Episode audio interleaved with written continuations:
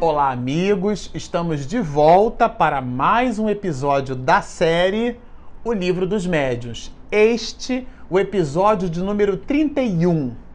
Bom, para você que está nos acompanhando, você sabe que nós estamos trabalhando, mesmo que esta série cubra o livro dos médios, nós fizemos um alt tab para aqueles de vocês aí que usam computadores, estão entendendo o que eu estou dizendo.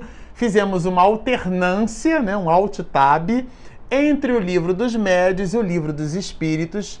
E nós estamos trabalhando algumas questões do livro dos espíritos que aportem insumo para o entendimento das questões. São 25 perguntas que Kardec fez a São Luís e para nós entendermos a riqueza dessa dinâmica, dessa dialética aí de perguntas e respostas, nós precisaremos voltar ao livro dos Espíritos, porque ele se nos apresentará os insumos necessários para depreendermos melhor e mais assertivamente as respostas de São Luís. Então, hoje nós vamos trabalhar as últimas perguntas que nós parcamente classificamos como sendo o insumo necessário para o estudo do livro dos médios. Essa questão de número 188, Kardec é, ele dá um, um conceito muito importante para nós. Ele nos pergunta assim: ele pergunta aos espíritos, né? Os espíritos puros habitam mundos especiais ou se acham no espaço universal sem estarem mais ligados ao mundo do que a outros? Qual a condição desses espíritos puros? Vamos é, lembrar que das questões 100 a 113, Kardec estabelece 10 classes em três grandes ordens. E na questão 112 e 113, ele vai nos fazer perceber que a característica de espírito puro é o despreendimento total da matéria. Tá certo? E, e, esse conceito de espírito puro é muito importante para o entendimento dessa pergunta. Porque quando ele vai falar da habitação desses espíritos puros, sendo os mundos. É, a condição, o resultado de compostos é, materiais, como é que ficariam essas associações? E Kardec, os espíritos vão responder assim para Kardec: habitam certos mundos, mas não lhes ficam presos. Aqui é bem interessante, porque se os, a condição de espírito puro é o desprendimento total da matéria, então o mundo ou a condição, a gente não tem nem cognição né, espiritual para depreender o que seria a vida de um espírito puro, mas vamos fazer o esforço. É, essa, isso não prende o espírito, né? Habitam certos mundos, mas não lhes ficam presos como os homens à terra. E aí esse preso é nas suas mais variadas nuances. Existem pessoas que se apegam às coisas, né? O meu lápis, o, o meu iPad, o meu telefone, o meu carro, né? Aquele pronome possessivo, as coisas são minhas. Inclusive as pessoas, o meu filho, a minha esposa, o meu marido, ou aquela necessidade de o tempo inteiro colecionar coisas. É, é, aque, são, somos aqueles de nós que nos dissemos religiosos, mas temos uma vida materialista. É aquele exame que a gente precisa se fazer se o nosso princípio de vida está voltado para as coisas espirituais ou para as coisas materiais, o nosso mote, né? Aquilo que nos motiva. Que, aliás, a palavra motivação vem do latim motivare, dar movimento a. O que é que te movimenta? Então, quando aqui os espíritos falam que presos como os homens à terra, ele, ele, é, essa questão de preso tem muitos sentidos, tem muitas nuances de interpretação. Podem, melhor do que os outros, podem esses espíritos puros, né? Melhor do que os outros, estar em toda a parte. Numa determinada questão do livro dos Espíritos, a gente vai perceber os próprios Espíritos dizendo que o Sol é único mas ele irradia a sua luz de forma a multiplexar as suas possibilidades. Então, essas são características dos espíritos puros. Por isso que eles não ficam presos a uma determinada circunstância, não ficam presos a um determinado fato. Isso é importante também fazer-nos perceber que numa reunião mediúnica, quando um médium ele percebe a presença de um determinado espírito, não significa que aquele espírito esteja fisicamente ao lado dele. Mas ele, o médium, as mais das vezes, talvez por não estudar a nuance do que representa o fluido, do que representa a potência do fluido cósmico universal, que funcionará como um condutor do pensamento, ele pode acreditar que o espírito volitou e ficou presente fisicamente na reunião. Vamos imaginar, por exemplo, o doutor Bezerra de Menezes, que é uma entidade veneranda, ao mesmo tempo, pelo, pela potência do seu psiquismo, irradiando as suas possibilidades para dois, três, quatro, cinco reuniões mediúnicas ao mesmo tempo, né? Então, são esses os princípios. Mas nós vamos observar também a questão 257, que é o ensaio teórico da sensação nos espíritos. Esse, essa questão do ensaio teórico é uma questão longa, grande, profunda. Nós destacamos um fragmentozinho mas solicitamos a vocês que façam toda a leitura do item, porque ele é muito importante para entender se o espírito sente frio, se ele sente calor, se ele sente sede, se ele sente dor, né? E a gente vai ler um trechinho da questão 257 do Livro dos Espíritos. Ensaio teórico da sensação nos espíritos. Kardec já inaugura esse ensaio com a seguinte proposição: o corpo é o instrumento da dor. Quer dizer, se não tem corpo, não tem dor. Tá certo? O corpo é o instrumento da dor. Ponto. Se não é a causa primária, quer dizer, se o corpo não é a causa primeira da dor, é pelo menos a causa imediata. Isso significa dizer que se o espírito ele está, se ele desencarna, se ele sai da carne, se ele sai do corpo de carne, ele, por definição, já não sentiria mais dor.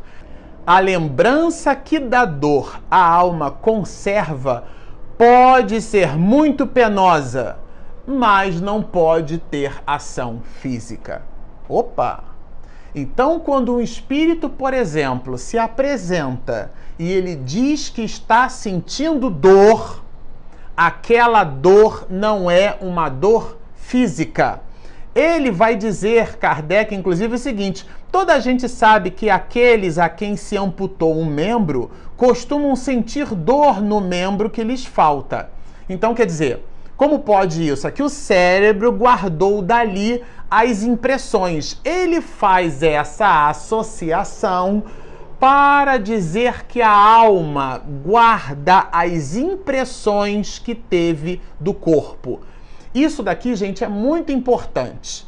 Por quê? Porque anteriormente nós estudamos, entendemos que o fluido cósmico universal é o nome pelo qual os espíritos designam a matéria primeira. Essa matéria tem as suas mais variadas nuances, o fluido cósmico universal, uma delas é o próprio fluido vital, ou fluido elétrico animalizado, ou magnetismo animal, como chamava Franz Mesmer. E esse fluido vital, ou princípio vital, é ele o responsável, junto com o espírito, para dar o ânima, a alma, para dar a vida. Então, o espírito seria então o ser humano, né? Seria então formado pelo seu corpo físico, pelo princípio vital, que é como se fosse uma pilha, né?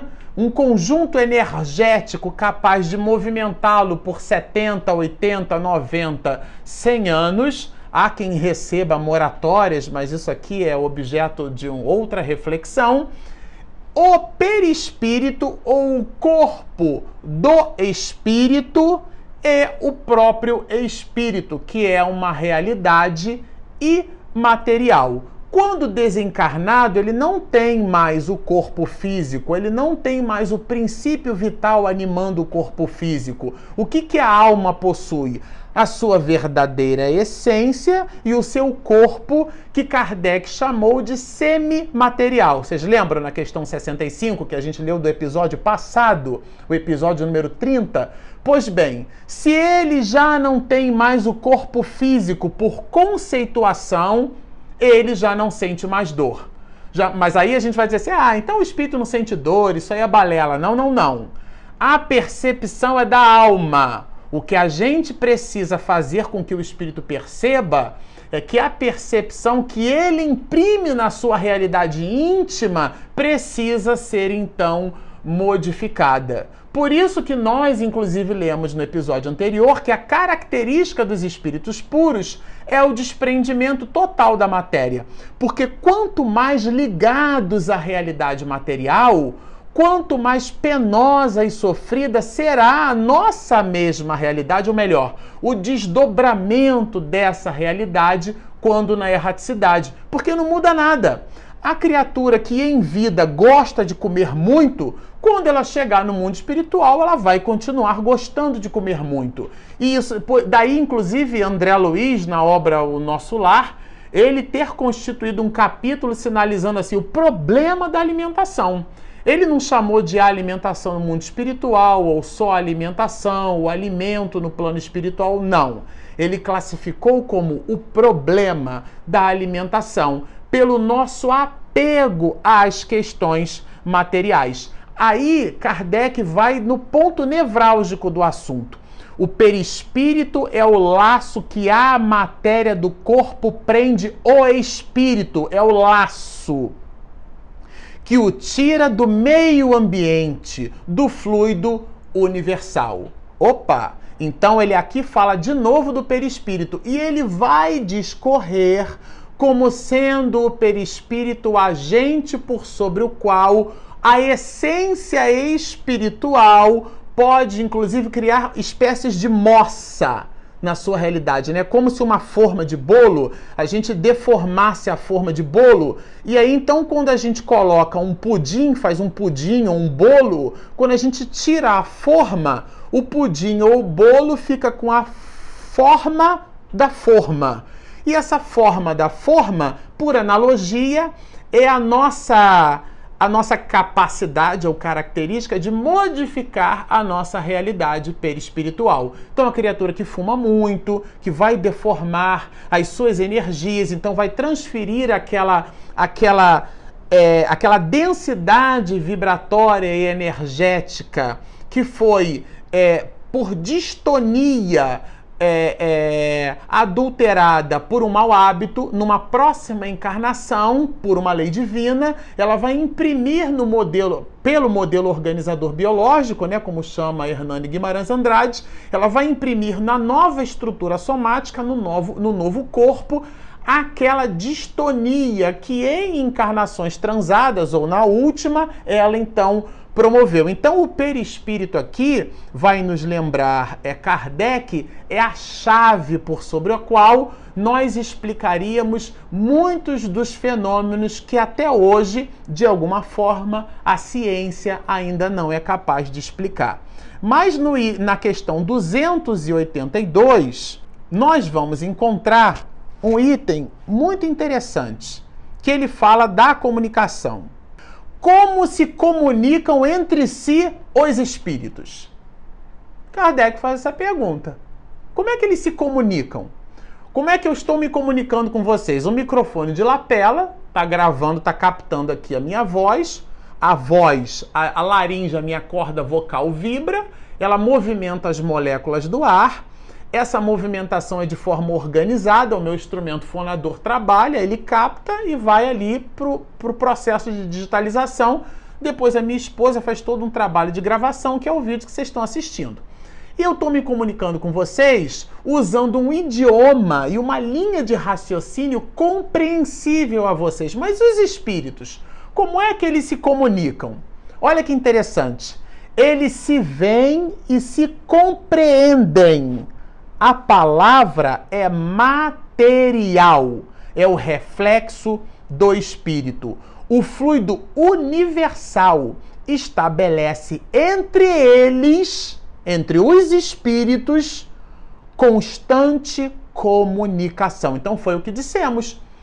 O nosso querido médico dos pobres, Adolfo Bezerra de Menezes, essa entidade veneranda, pode se comunicar utilizando as propriedades do fluido cósmico universal, porque a palavra é material. Esse fluido cósmico universal, que é o que eles espíritos utilizam no processo de comunicação, gente, está escrito aqui, hein? É o veículo da transmissão de seus pensamentos. Então, o espírito transmite o seu pensamento através do fluido cósmico universal, que é matéria. Como para vós o ar é do som. Quer dizer, do mesmo jeito, os professores de física sempre perguntam, né? A luz se propaga no vácuo, porque o som não se propaga no vácuo. Por quê? Porque ele precisa da matéria para se propagar. Aqui, o pensamento precisa do fluido cósmico universal para se propagar. É uma espécie de. Olha que delícia isso, gente. Olha, é uma espécie de telégrafo universal que liga todos os mundos. Ele está falando do fluido cósmico universal, hein, gente? Que liga todos os mundos e permite que os espíritos se correspondam de um mundo a outro. Então ficou claro o fluido cósmico universal é o agente de transporte do pensamento de um espírito. Vocês veem como é rica essa questão, a questão 282? Mas a, a obra não termina aí, não. Nós destacamos uma outra questão também muito interessante para a gente ir construindo essa linha de raciocínio, que é a 427 do Livro dos Espíritos, que trabalha a ideia de fluido magnético. Questão 427 do Livro dos Espíritos. De que natureza é o agente que se chama fluido magnético? Ele já trabalhou isso lá anteriormente, mas de que natureza? Qual é a natureza, né? Kardec faz essa pergunta. Olha a resposta dos espíritos. Fluido vital. Ó, de que natureza é o agente que chama fluido magnético? Qual a natureza dele? O fluido vital. Eletricidade animalizada, que são modificações do fluido universal. Gente, nós estamos lendo várias questões que apontam para a mesma linha de raciocínio. Tudo aquilo que a gente chama, que a gente estuda, que às vezes vira um jogo de palavras, Fluido elétrico animalizado, fluido vital, são todos eles variações do fluido cósmico universal, que na questão anterior nós entendemos que é o agente por sobre o qual, no processo de comunicação entre mundos, os espíritos se utilizam. Mas aqui, e não menos importante, na 495, nós vamos pegar um comentário de Kardec sobre o fluido cósmico universal.